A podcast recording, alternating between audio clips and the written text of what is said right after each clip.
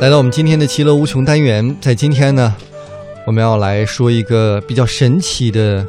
邻国，嗯，就是日本。是，日本呢，也是二战之后呢，经济发展的非常快，有着很多的先进的技术，非常吸引大家的目光。但是同时，我们也发现，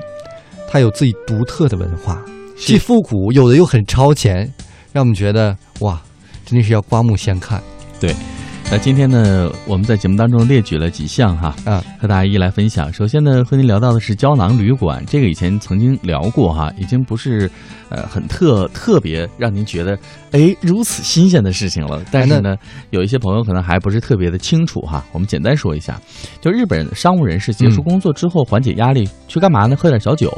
如果你要是不喝酒就赶快回家的话呢，老婆会有压力的。就说怎么我老公在外面都没有应酬，嗯，那是不是他事业出现了危机？真的是好好老婆，啊不是好老婆，是因为这个全职家庭主妇很担心，每月账单到了之后， 薪水拿不回来，日子怎么过？原来在下一盘很大的棋。对，所以呢，他们就在喝酒，喝着喝着呢，有可能就错过末班车了啊！打电话就啊，娜达，我回不去了，怎么办？有呃日这也个可以啊， 啊哎呀，这个还是会 了。呃，然后呢，就说这个怎么办？那因为这个酒店的费用很高啊，就会去这种胶囊胶囊旅馆。那胶囊旅馆的这个费用比较低的原因，就是因为它就像那个洗衣机一样，就一个管道状的，就是提供睡觉的一个地方。没有任何其他的，比如说像酒店还有这个什么是浴缸啊，还有什么落地窗啊，你可以选择这个，但是那个价钱就很高。但是我你知道，我最近也是在规划去日本旅行，然后跟一个日本留学过来的同学咨询，啊我说日本有没有青年旅社？这样住青年旅社可以省一点资金吗？你是不是 把妹吧？好 像，青年旅社怎么呃怎么安法呀？大家都住一个，是啊吧啊，呃然后就聊嘛 啊，啊那等我。关键是嘿，日本，他说嗯几乎没有青年旅社，嗯，你只有便宜的那就是这种胶囊旅馆胶囊旅馆，哇，所以这嗯个也是一种挑战。我觉得哇，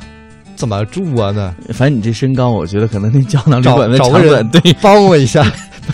关不上门， 脚在外面太长了，长得太高了哈。但是我觉得嗯，如果大家有猎奇心的话，可以体验一次啊。我有那个狭窄空间的恐惧症，我没有办法来住这种胶囊旅馆，哇，好吧，就在狭窄空间里面，我我会紧张。你包两个， 打通 了。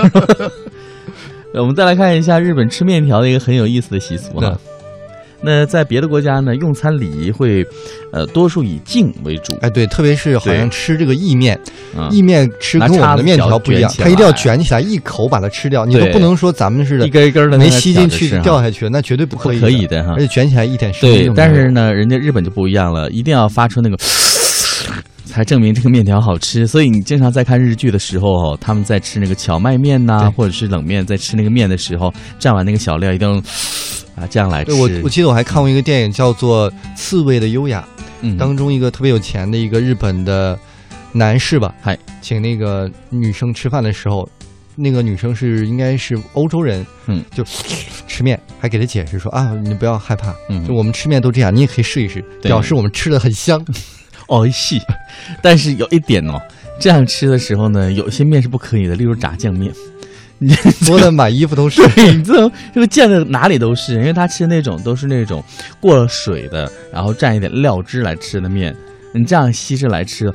但是我一直都觉得吸面条吃有点危险，因为有可能你你的气管在动啊，那对，那食道气管有可能就吸到气管里了，所以小朋友还不要来学，我觉得有点危险哈，因为咱们没有那样的技能。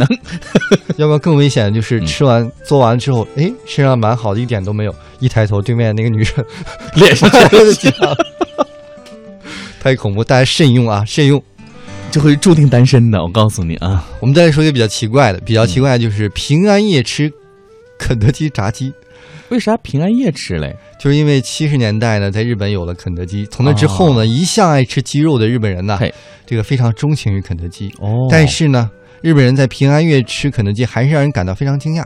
最早是由于日本住的西方人想要营造骚感自己这在样啊，国家过圣诞节那种气氛就，带动大家了，是对吗，然后才去平安夜去吃肯德基。那就证明那个时候日本人也是非常崇洋媚外的，对于西方的这样的文化生活方式那是怎么很向往的。怎么能能说那个时候呢？这就现在也一直啊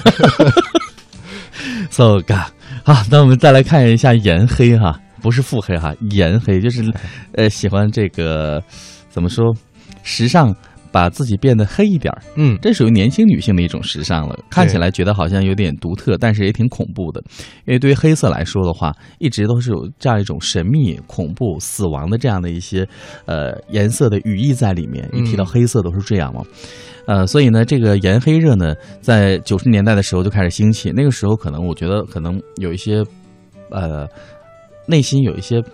反叛的年轻人会比较多。嗯，所以呢很热衷于这种。那虽说那个火劲儿已经过了，但是我们还是可以在这个颜黑派当中呢看出一些新的造型。刚才呢，我和志强在这个网络上就看到一个黑人朋友哈、但是人家不是那个颜黑，自然黑， 人家也江美北黑白的，对，但是呢，他那个发型也是一种反叛，他那个造型，那个头发剪的跟就剪长城成似 个的，台阶儿似阶梯的式，对，这也是一种，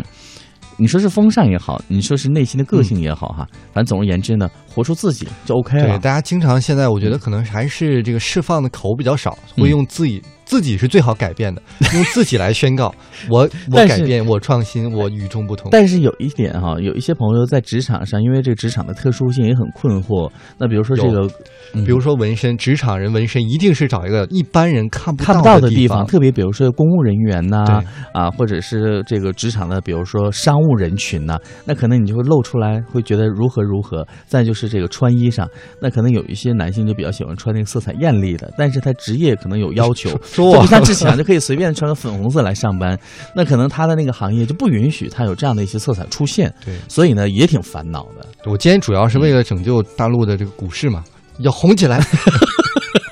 干不下力 哈、呃，真是用心良苦呢。呃，我们再来说一个比较，就我觉得现在这个北京的一些白领也有这个习惯了，嗯就是打盹儿。哎，这个打盹儿还真是，因为你看早上七点钟、六点钟出家门，然后晚上五六点钟才能回到家对，回到你那个心爱的床。对那中间这一天的时间呢，你不可能不辛苦啊或。者是回到你那个心爱的胶囊，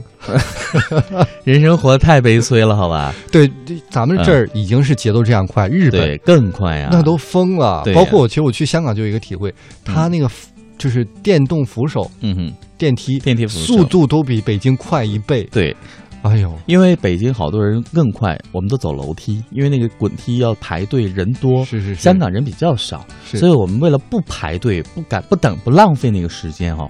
因为我现在真的我穿梭的这些地方，我发现北京才真的是快，快的真的让你喘不上气，就什么事情都是不隔夜的。比如说现在我们要交代一个什么事情，就微差的出现就会马上第一时间抛给你，任何事情不过夜，任何事情呢都是想在最快的时间内完结掉。所以现在一张嘴，大家习惯性的是你给我一个时间时间节点。那在欧洲、在美国的时候，你会发现根哎本对，没有而这且个我那天看新闻说，在很多西方国家，他们的嗯电梯里面是没有那个关门键的，对他们有时候来回为什么要关门？他自己不就自己就上关了吗上？了，对，但我们每天，其实我也在内，就是每天就狂摁，快快狂快摁快快快，对，所以呢，你说这个时间效率上，呃，中国的崛起跟大家现在的勤奋努力也是分不开的，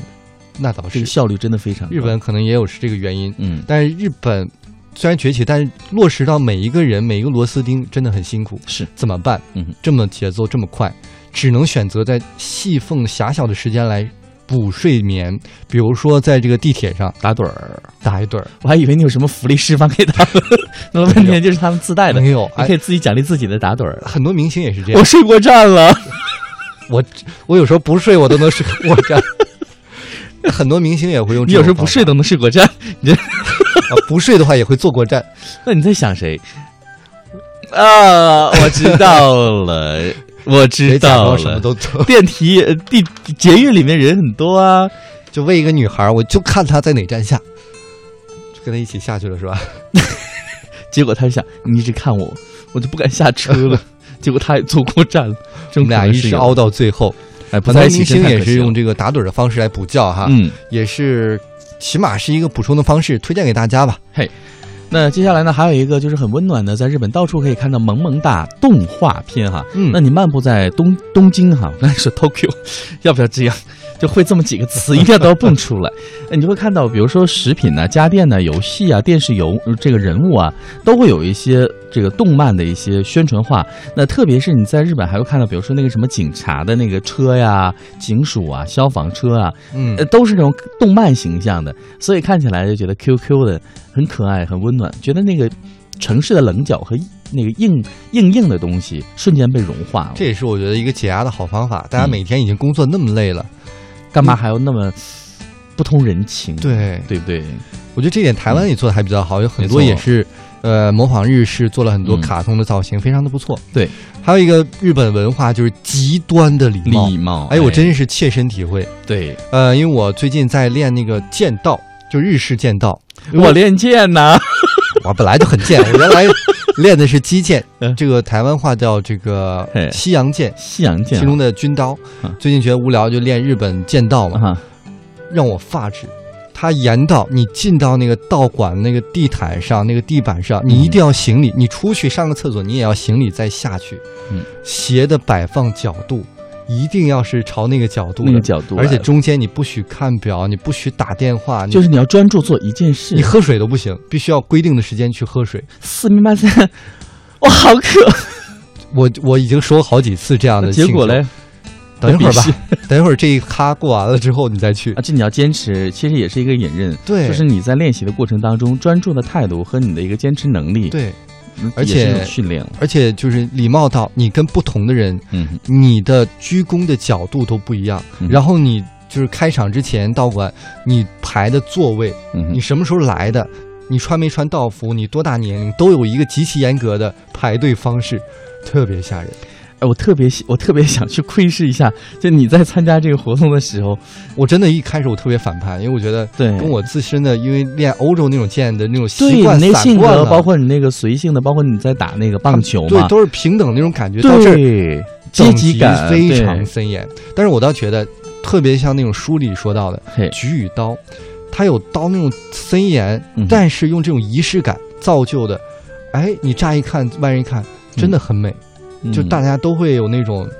整齐的衣服，它已经整齐到这个扣儿嗯，系的那个蝴蝶结，你不能是竖的，嗯一定要是横横的。的，我的天，哎，竖的好像很女性哦，我记得好像在韩国女生在穿那个韩服的时是候吧是可以系竖的，哦，反正这个很难啊！你怎么要控制一个蝴蝶结，它是竖的还是横嗯横的？的，对不对？哇，太夸张了！好，那接下来我们来说说那些年恶俗的广告。哎呀呃，，没事儿啦，你没说哪家店了。啊、那我们继续来 来看日本啊，呃，那刚才呢说到了这个呃萌萌哒动画，那还有一个萝莉控啊，那在日本的亚文化群当中呢，日本人对少女的嗜好和恋物癖可以说是横行，那例如以萝莉少女为性对象的漫画和动画就很多啊，所以呢也有一些这个对于高中生和高中女生校服的一些漫画等等，呃，有一点臭名远扬了。哎，所以呢，不鼓励这样的事情，但是呢，这是当地的一种文化，要尊重。所以好呢，了我们各位今天嗯去了很多地方，了解了很多文化。